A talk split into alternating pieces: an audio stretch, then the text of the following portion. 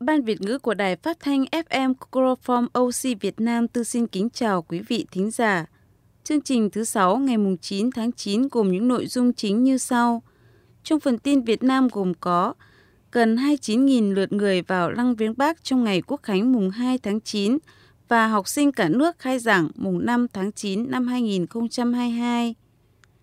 Trong phần tin thế giới gồm có, Tổng thống Nga Putin công bố mục tiêu của chiến dịch quân sự tại Ukraine và thành phố Trung Quốc thành đô rơi vào cảnh phong tỏa.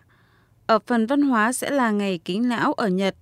Ở phần kết thúc của chương trình sẽ là người nước ngoài nhập cảnh vào Nhật Bản nhiều nhất là Việt Nam.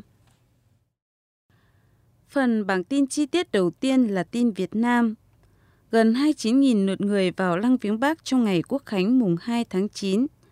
Theo Ban Quản lý Lăng Chủ tịch Hồ Chí Minh, trong ngày Quốc khánh mùng 2 tháng 9, cán bộ, nhân viên, chiến sĩ Ban Quản lý Lăng Chủ tịch Hồ Chí Minh đã đón tiếp, phục vụ tận tình chu đáo 28.668 lượt khách vào Lăng Viếng Bắc, bảo đảm an toàn tuyệt đối khu vực, Ban Quản lý Lăng Chủ tịch Hồ Chí Minh phối hợp với Sở Du lịch Hà Nội đã tổ chức phục vụ bánh ngọt, nước uống miễn phí cho đồng bào và khách quốc tế vào Lăng Viếng Bắc. Đây là hoạt động được tổ chức thường xuyên vào các dịp kỷ niệm đặc biệt tại Lăng Chủ tịch Hồ Chí Minh. Những món quà nhỏ được cán bộ, nhân viên, chiến sĩ trao tận tay từng vị khách. Cầm túi quà trên tay, bà Nguyễn Thị Huệ, 70 tuổi Hà Nội, chia sẻ đã nhiều năm bà thường xuyên vào Lăng Viếng Bác đúng ngày mùng 2 tháng 9, vì đây là dịp mừng quốc khánh và nhớ về bác, về ngày rỗ của người. Về bên bác lại được nhận những món quà, bà rất cảm động và hạnh phúc. Theo lịch, Lăng Chủ tịch Hồ Chí Minh mở cửa đón nhân dân và khách quốc tế vào viếng bác đến 10 giờ 30 phút. Tuy nhiên, trong ngày Quốc khánh mùng 2 tháng 9, khi nhân dân ở khắp mọi miền Tổ quốc đều chung niềm mong mỏi được nhìn thấy bác, Ban Quản lý Lăng Chủ tịch Hồ Chí Minh đã kéo dài thời gian mở cửa lăng để đón tiếp nhân dân, khách quốc tế được vào lăng viếng bác. Và học sinh cả nước khai giảng ngày mùng 5 tháng 9 năm 2022. Bộ Giáo dục và Đào tạo vừa ban hành quyết định 2159 vào ngày mùng 5 tháng 8 năm 2022 về khung kế hoạch thời gian năm học 2022-2023 đối với giáo dục mầm non, giáo dục phổ thông và giáo dục thường xuyên. Thời gian khai giảng, tự trường của học sinh cả nước, tự trường sớm nhất trước một tuần so với ngày tổ chức khai giảng. Riêng đối với lớp 1 sẽ tự trường sớm nhất trước 2 tuần so với ngày tổ chức khai giảng tổ chức lễ khai giảng năm học 2022-2023 vào ngày 5 tháng 9 năm 2022. Xét công nhận hoàn thành chương trình tiểu học và xét công nhận tốt nghiệp trung học cơ sở trước ngày 30 tháng 6 năm 2023. Thi tốt nghiệp trung học phổ thông và các kỳ thi cấp quốc gia theo hướng dẫn của Bộ Giáo dục và Đào tạo.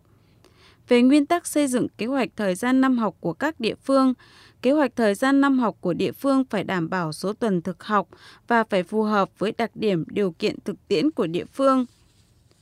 Thời gian nghỉ phép năm của giáo viên được thực hiện trong thời gian nghỉ hè hoặc có thể được bố trí xen kẽ vào thời gian khác trong năm để phù hợp với đặc điểm cụ thể và kế hoạch thời gian năm học của địa phương. Nội dung kế hoạch thời gian năm học đối với giáo dục mầm non, giáo dục phổ thông và giáo dục thường xuyên ở các địa phương bao gồm ngày tiệu trường, ngày khai giảng, ngày thi học sinh giỏi, ngày hoàn thành tuyển sinh các lớp đầu cấp học, các ngày nghỉ lễ, Tết. Trong phần tin thế giới gồm có Tổng thống Nga Putin công bố mục tiêu của chiến dịch quân sự tại Ukraine – Tổng thống Nga Putin ngày 1 tháng 9 cho biết Nga đang tìm cách chấm dứt cuộc xung đột ở Ukraine, xuất phát từ hậu quả của cuộc chính biến năm 2014, cũng như ngăn chặn sự xuất hiện của một khu vực chống Nga trên lãnh thổ Ukraine. Trong bài phát biểu trước một lớp học mở dành cho học sinh Nga, ông Putin khẳng định mọi người đều thấy rằng đã xảy ra một số hành động gây hấn đối với Nga. Không ai hiểu hoặc biết rằng sau cuộc đảo chính ở Ukraine năm 2014, một số lượng lớn người dân Donetsk, Crimea không muốn công nhận kết quả của cuộc đảo chính này. Sau cuộc đảo chính, các nhà lãnh đạo Ukraine đã bắt đầu cuộc chiến với chính công dân của họ và đã tiến hành cuộc chiến này trong 8 năm, ông Putin nói. Mục tiêu của chúng tôi, sứ mệnh của chúng tôi và của các dân quân Donbass là chấm dứt cuộc chiến này, bảo vệ người dân và tất nhiên bảo vệ chính nước Nga. Một vòng vây chống Nga được tạo ra trên lãnh thổ của Ukraine ngày nay đang đe dọa đất nước của chúng ta, Tổng thống Putin nhấn mạnh. Hiện phía Ukraine chưa đưa ra bất cứ phản hồi gì trước tuyên bố nêu trên của Tổng thống Putin. Nga đã phát động chiến dịch quân sự tại Ukraine ngày 24 tháng 2 với lý do Kiev không thực hiện các thỏa thuận Min được thiết kế để trao cho các khu vực Donetsk. Thỏa thuận do Đức và Pháp làm trung gian được ký kết lần đầu tiên vào năm 2014. Tiếp theo là thành phố Trung Quốc 21 triệu dân rơi vào cảnh phong tỏa. 21,2 triệu dân, đây là biện pháp được nhà chức trách địa phương đưa ra để kiểm soát số ca nhiễm COVID gia tăng trong thành phố tất cả người dân Thành Đô cũng sẽ phải trải qua 4 lần xét nghiệm COVID-19.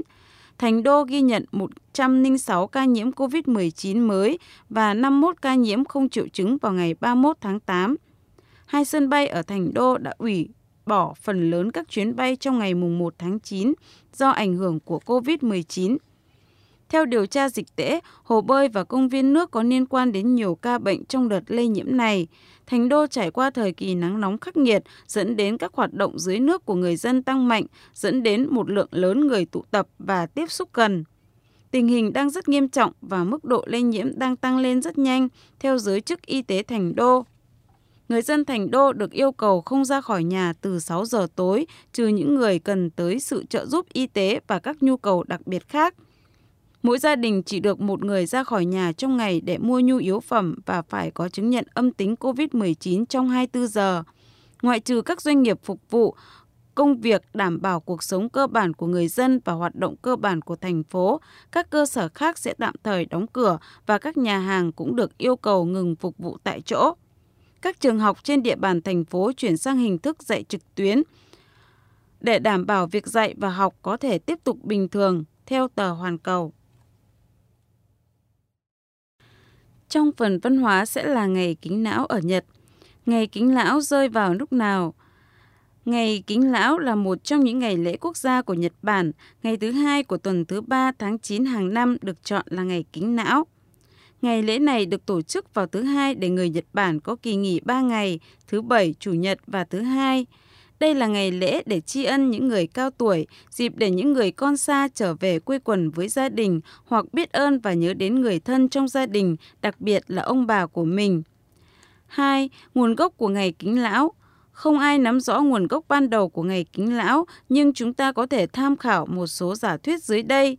Đầu tiên là truyền thuyết xoay quanh thái tử Sô Tốc Cự, một nhà tư tưởng lỗi lạc. Người ta nói rằng khi thái tử Sô Tốc Cự xây dựng chùa Shitenoji ở Osaka, ông đã thiết lập bốn công trình và đặt tên theo tên của chùa. Giải thuyết thứ hai là câu chuyện liên quan đến nữ thiên hoàng. Năm 717, thiên hoàng đã đến thác Yoro, thác dưỡng lão ở tỉnh Gifu, nơi được cho là thác nước chữa lành bách bệnh.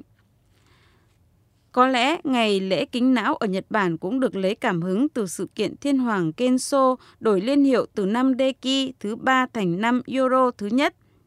Hai câu chuyện về nguồn gốc của ngày kính lão đã thể hiện truyền thống kính trọng người già của người dân Nhật Bản. Đó chính là nguồn gốc của việc tổ chức một ngày lễ vào giữa tháng 9 để tri ân những người cao tuổi trên toàn quốc và ngày 15 tháng 9 được chọn làm ngày kính não. Tiếp theo là về ngày kính lão. Ngày kính lão hiện nay được cho là có nguồn gốc từ ngày của người lớn tuổi. Ngày lễ đó được khởi xướng bởi trưởng làng Kadowaki Masao của làng Nomadani thuộc tỉnh Hyogo vào năm 1947 nhằm bày tỏ sự kính trọng và biết ơn với những người lớn tuổi trong làng vì đã có công xây dựng và bảo vệ làng. Ngày kính não được chỉ định là ngày 15 tháng 9, tuy nhiên sau khi chế độ thứ hai vui vẻ được thông qua thì ngày này đã chính thức được chuyển sang ngày thứ hai tuần thứ ba của tháng 9 từ năm 2003 để tạo thành 3 ngày nghỉ liên tiếp là thứ Bảy, Chủ nhật và thứ hai. Người Nhật Bản làm gì trong ngày lễ này?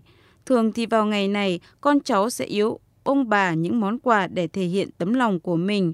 Đó có thể là những món quà đắt tiền, đồ dùng tiện ích cho ông bà, cũng có thể là những món quà tự tay làm như bánh ngọt, quần áo hoặc chỉ đơn giản là mâm cơm quây quần bên gia đình hoặc những lời chúc ý nghĩa. Nhưng trên tất cả, có lẽ món quà ông bà yêu thích nhất là tình yêu và sự biết ơn của con cháu đối với chính mình. Ngoài ra, một số hoạt động vui chơi cũng được tổ chức để phục vụ nhu cầu giải trí của người già lịch nghỉ ngày lễ kính lão năm 2022, ngày kính lão 19 tháng 9, thứ hai tuần thứ ba của tháng 9. Đối với những ai đang sinh sống, học tập và làm việc ở Nhật Bản, hãy dành ra một chút thời gian để hỏi thăm và gửi những lời yêu thương đối với cha mẹ, ông bà của mình nhé. Chúc các bạn có một kỳ nghỉ ý nghĩa.